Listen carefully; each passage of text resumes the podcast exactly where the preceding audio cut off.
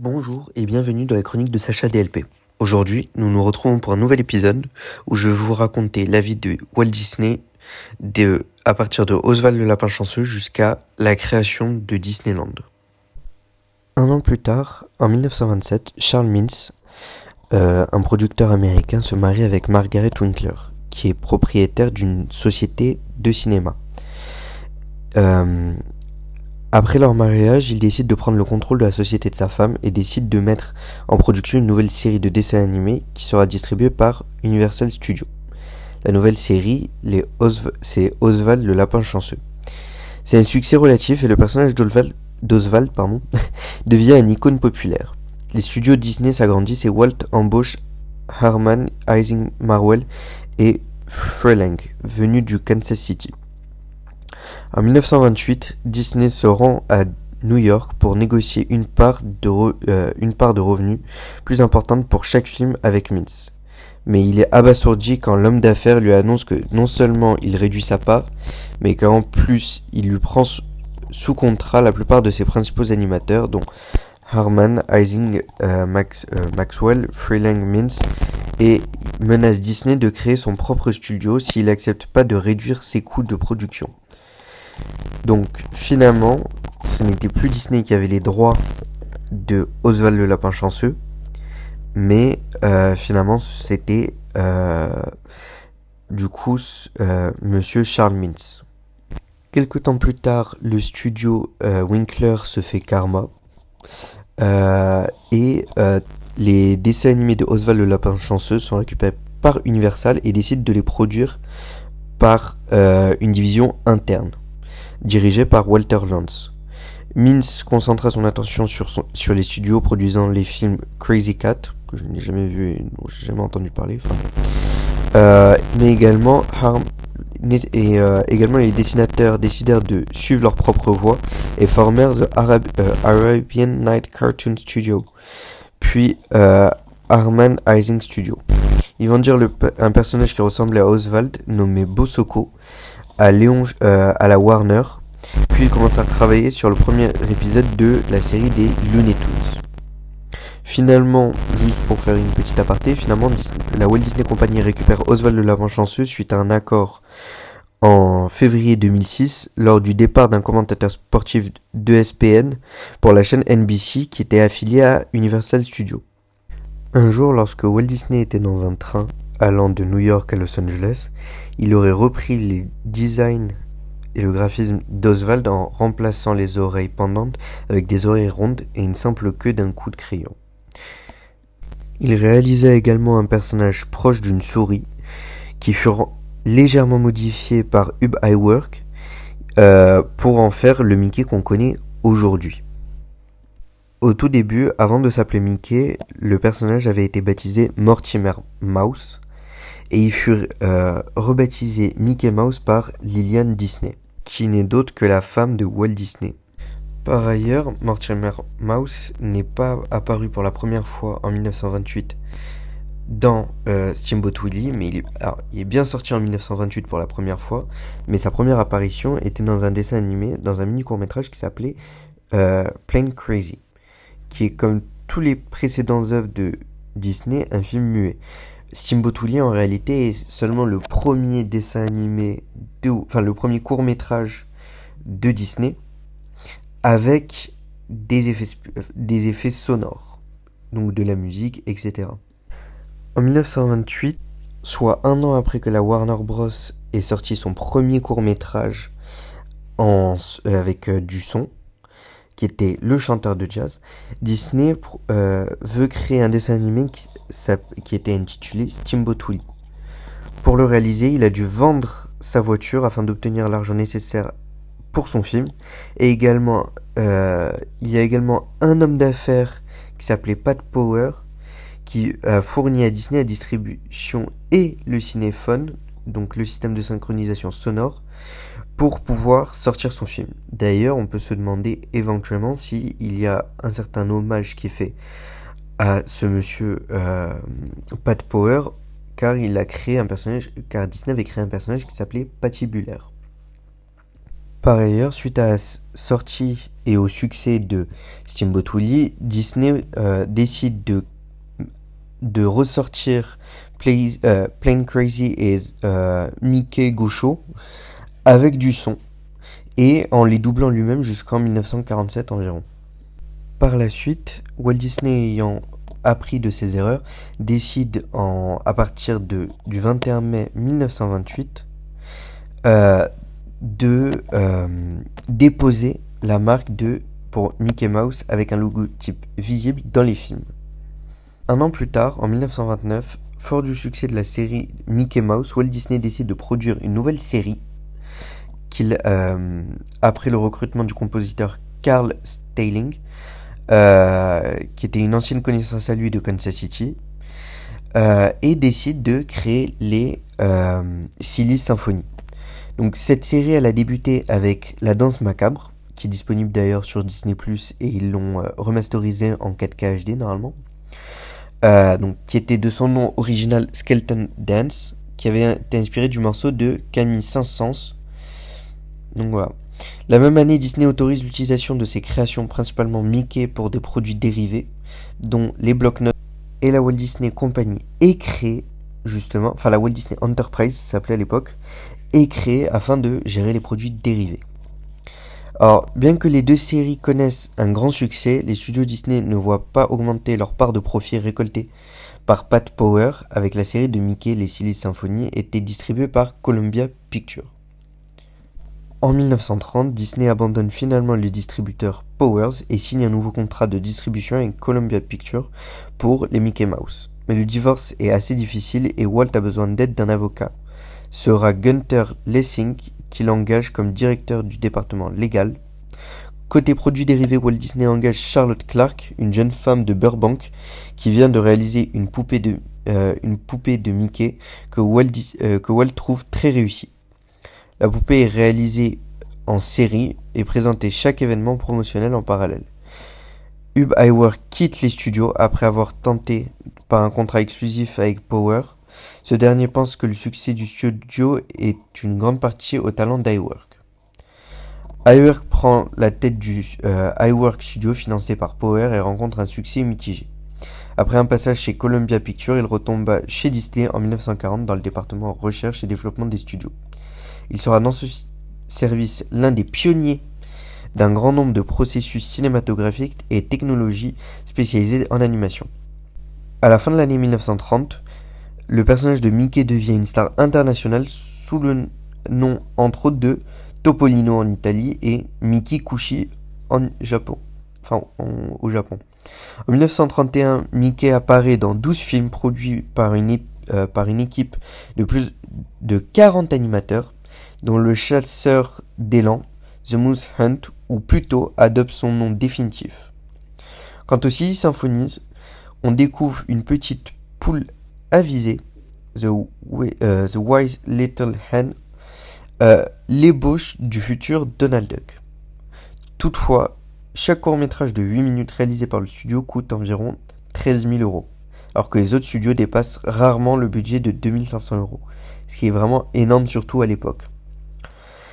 En 1932, Mickey Mouse devient le personnage le plus populaire de dessin animé à l'écran, et de nombreux studios euh, concurrents tels que Van Run Studio et Screen Gems créent des clones de Mickey Mouse dans l'espoir de surfer sur la vague du succès de Disney.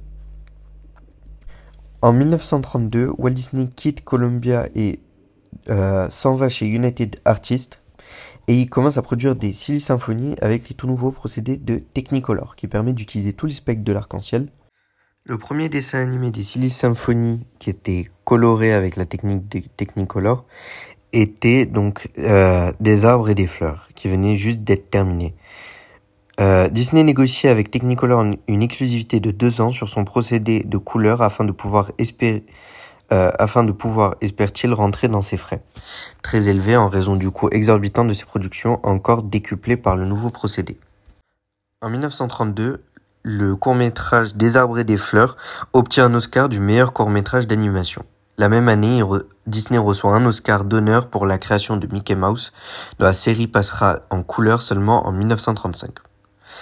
Au niveau sonore, la parade des nommés aux Oscars 1932 est le premier court-métrage de Disney à utiliser le système RCA Photophone, suivi par l'atelier du Père Noël, euh, donc le 10 décembre 1932, première Silly Symphonie, et Bâtisson.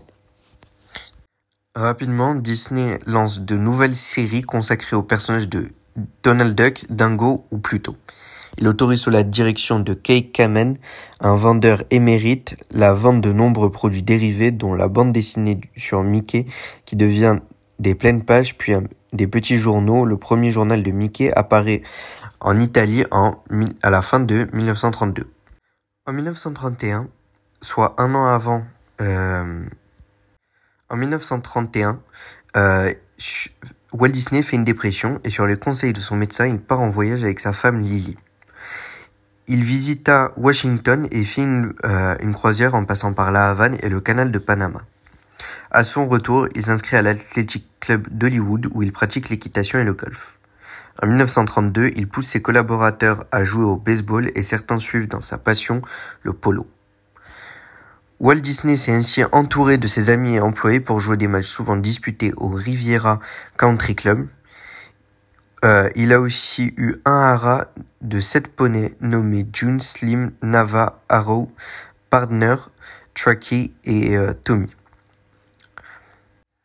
D'ailleurs, on nous raconte également que Walt Disney, malgré être l'un des hommes les plus connus grâce à son personnage de Mickey, a en revanche un lourd regret qui, qui finalement fut comblé le 19 décembre 1933. Euh, c'est-à-dire d'avoir un enfant. En effet, donc en 1930, le 19 décembre 1933, Diane Marie Disney naît et fut le premier enfant du couple. Les studios continuèrent cependant, même pendant la dépression de Walt Disney, à produire à un rythme effréné les courts-métrages. La série de Mickey et les Silly Symphony sont deux des séries les plus connues du cinéma. Les revenus de ces séries restent juste satisfaisants pour Disney. Il peut faire tourner tous les, euh, tourner les studios, mais sans les générer de réels bénéfices. L'année 1934 marqua un tournant dans les studios de la Walt Disney Company. En effet, Walt Disney avait pour projet de créer un dessin animé de euh, Blanche-Neige à partir du film muet de 1916 qu'il avait vu pendant sa jeunesse. Malheureusement, personne ne croyait au début à son projet, car il, pensait que ça allait créer la faillite de Disney. Entre 1934 et 1937, les studios Disney utilisent principalement les six symphonies pour tester la technique nécessaire à Blanche-Neige, et les expérimentations portent sur l'animation réaliste des êtres humains, l'animation de personnages distincts, les effets spéciaux et l'utilisation de procédés spécialisés et particuliers pour l'animation. Ainsi, Le Vieux Moulin est le premier film réalisé avec la caméra multiplane inventé par Bill Garrity, technicien des studios Disney.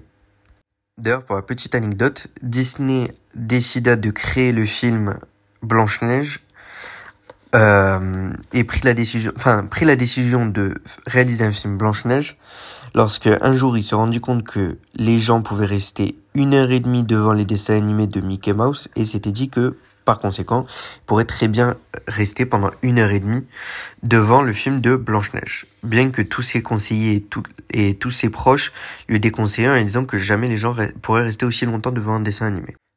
Par ailleurs, le film Blanche-Neige fut produit entre 1935 et été 1937.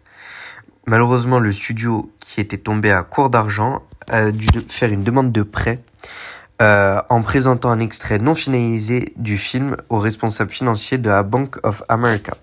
L'argent est finalement obtenu, le film termine et euh, présenté pour sa première au Carter Circle, euh, Circle Theatre à Hollywood le 21 décembre 1937.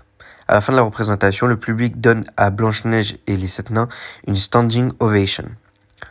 Le premier film long métrage animé, Blanche-Neige, est diffusé en février 1938 sous le nouveau contrat de distribution avec la RKO Radio Pictures. Le film devient le plus rentable de l'année 1938 et rapporte plus de 8 millions de dollars à l'époque, ce qui fait à peu près aujourd'hui 98 millions de dollars américains. Lors de sa diffusion initiale, il sera plus important, sera le plus important succès du, euh, du cinéma jusqu'à la sortie de Autant on emporte le vent en 1939. La même, année, la première émission de radio produite par Disney, Mickey Mouse Theater on the Air, est diffusée sur NBC avec euh, Mickey, euh, Mickey interprété par Walt. D'après Leonard Mosley, le frère de Walt Disney, Roy Disney partit en Allemagne pour assurer la distribution de Blanche-Neige et reçu par Joseph Goebbels. En effet, malheureusement, Disney a eu quelques, euh, entre guillemets, quelques soucis. Enfin, pas quelques soucis, mais euh, avait quelques problèmes d'antisémitisme. Euh, et a notamment envoyé certaines cassettes et certains films à comment ça s'appelle? À aux nazis. Voilà. Malheureusement, c'est une petite, enfin c'est une face cachée un peu mauvaise de Disney. En 1940, Walt Disney sort Pinocchio et Fantasia, qui furent des déceptions financières, car euh, Pinocchio avait coûté deux fois plus cher que Blanche-Neige, et euh, avec donc la guerre en Europe, et euh, donc par conséquent il y avait moins d'argent dans les foyers européens et, des, euh, et même dans l'ensemble des foyers dans le monde, euh, le film euh, ne fit pas suffisamment de bénéfices. Fantasia sort lui le 13 novembre 1940 au Colony Theatre de Broadway. Souvent qualifié de chef-d'œuvre du studio, il permet surtout au travail des studios Disney d'obtenir une reconnaissance artistique. En 1941, euh, Disney est approché par le département d'État supervisé par Nelson Rockefeller dans le but de représenter les États-Unis en Amérique latine et de lutter contre le nazisme à travers a Good Neighbor Policy. Car en effet, Disney euh, utilise beaucoup, enfin euh, suite à l'entrée en guerre des États-Unis, Disney a fait pas mal de euh, de courts métrages de propagande. Cependant, Disney n'apprécie pas vraiment qu'on lui demande de faire un voyage diplomatique, d'aller serrer des mains même pour une bonne cause. Il accepte pourtant et décolle avec quelques-uns de ses artistes le 17 août 1941 pour une visite de l'Argentine, du Brésil et du Chili. Cette mission est l'occasion de maintenir l'activité de ces artistes et découvrir une nouvelle source d'inspiration. Le résultat de ce voyage euh, est notamment visible dans les compilations de courts-métrages Saludos Amigos et Los Tres Caballeros ainsi que quelques courts-métrages éducatifs. En 1941, euh, Walt Disney décide de produire le film euh, Dumbo qui avait pour objectif d'être vite rentable. Malheureusement, le studio connaît quelques soucis, notamment à cause de grève, et Walt Disney euh, soupçonne le Parti communiste américain d'avoir fomenté cette grève. À sa sortie, Dumbo fut un succès, mais malheureusement, les États-Unis rentraient dans en Seconde Guerre mondiale. L'armée américaine réquisitionne la plupart des bâtiments des studios Disney et demande aux équipes de créer des films d'entraînement et d'instruction pour des militaires, aussi bien que des films de propagande tels que Der Feuer's Face ou le long métrage Victory uh, Through Air Power, tout est de sortir en 1943. Pour autant, les films militaires rapportent peu et Bambi n'obtient pas les résultats escomptés quand il sort en 1942. Disney revoit sa stratégie commerciale et ressort avec su succès Blanche-Neige en 1944, établissant une tradition de réédition tous les 7 ans des films Disney aux États-Unis. Il réalise des compilations de courts-métrages, les plus notables sont celles issues de la tournée Amérique latine, Saludos Amigos, Los Tres Caballeros, ainsi que Mélodie du Sud, le premier film Disney contenant un vrai acteur, sorti en 1946. Et euh, donc, comme je l'avais dit dans une de mes vidéos, c'est également euh, l'un des premiers enfin des premiers films avec de l'animation, mais également de la prise de vue réelle. En 1947, lors de la première année de la guerre froide, Walt Disney euh, témoigna devant la chambre du comité des activités non américaines et dénonce malheureusement trois de ses anciens employés auxquels il prête des, opini des opinions communistes, ce qui était une accusation très grave à l'époque, dans un contexte de guerre froide contre le régime communiste. Les trois employés qui avaient été accusés par ailleurs ont accusé Walt Disney de se venger d'eux car ils étaient syndicalistes et avaient participé, avaient eu un gros rôle dans la grève de 1941 qui avait affecté le studio de Disney. À la fin des années 40, la firme retrouve assez d'argent et d'animateurs pour continuer la production des longs métrages tels que Alice au Pays des Merveilles ou encore Peter Pan, qui avait été interrompu pendant, les années de la Seconde Guerre mondiale. Les studios reprennent le travail de Cendrillon et entament une série de documentaires animaliers intitulés True Life Adventure, dont le premier est sorti en 1948. Par ailleurs, entre l'année 1949 et 1955, de nombreux changements frappent le studio euh, et l'entreprise de Disney. Notamment donc euh, suite à la mort de Kay Kerman, qui était euh, en charge des produits dérivés. Walt Disney décide de créer une division en interne pour la gestion de produits dérivés. De même que la Walt Disney Music Company est fondée le 1er octobre 1941. L'une des principales remarques est que Walt Disney éloigne petit à petit de l'animation. Il participe aux réunions de travail des longs métrages jusqu'à celle du film Des 101 Dalmatiens qui est sorti en 1961. Mais depuis 1952, avec la, avec la production de La Belle et Clochard, et d'après Mark Davis, difficile de l'avoir sous la main. En 1950, Disney lance un long métrage après euh, les quelques films composites qui est Cendrillon. Les studios avec certaines séquences des films produits durant la guerre comme euh, la composite et la série de films Walt Disney s'aperçoivent qu'ils peuvent produire des films en prise de vue réelle. En 1950, ils sortirent L'île au trésor, également, euh, mais également 20 milieux sous les mers en 1954 et euh, euh, La fiancée de papa en 1960. À partir des années 50, la Walt Disney Company, donc les Walt Disney Studios notamment, ont commencé à comprendre le potentiel euh, du tout nouveau média qui est la télévision. Euh, en réalisant, euh, à la demande de Coca-Cola, une première émission qui s'appelait One Hour in Wonderland, diffusée pour Noël en 1950. La première série télévisuelle quotidienne du studio euh, était le Mickey Mouse Club qui commença en 1950 et continuera jusqu'à environ les années 1990. Sur ABC, Walt Disney présente lui-même une série hebdomadaire d'anthologie, Disneyland d'après le nom de son parc. Dans cette émission, il montre des extraits des productions Disney précédentes, fait faire le tour des studios et familiarise le public avec le parc Disney en construction à Anaheim en Californie. Après 1950, l'émission télévisuelle prend le nom de Walt Disney Present et quand le noir et blanc cède la place à la couleur en 1961, le nom change en Le Monde Merveilleux en couleur de Walt Disney. Pour évoluer vers ce qui est connu aujourd'hui sous le nom de Le Monde Merveilleux de Disney. Elle continue, cette émission continue à être diffusée jusqu'en 1900, euh, jusqu'en 2005, pardon, sur ABC. Walt Disney se préoccupant de plus en plus des nouveaux médias, commence petit à petit à s'éloigner du département et à donner moins d'attention au département d'animation qu'il surnomma les Neuf Sages. La production de courts-métrages conserve son rythme jusqu'en 1956, date à laquelle la société liquide la division concernée. Les projets spéciaux de courts-métrages continuent à être produits pour le reste de la durée des studios de façon irrégulière. Ces productions sont toutes distribuées par les nouvelles filiales de Disney, Buena Vista Distribution, qui assume ce rôle repris à RKO en 1955. C'est déjà la fin de, de ce podcast. Euh, j'espère qu'il vous aura plu, j'espère qu'il vous aura intéressé. Puis nous nous retrouverons très bientôt pour un nouveau podcast sur euh, un épisode spécial comme je l'ai fait la dernière fois avec euh, les studios Disney, enfin sur la création de la Walt Disney Company.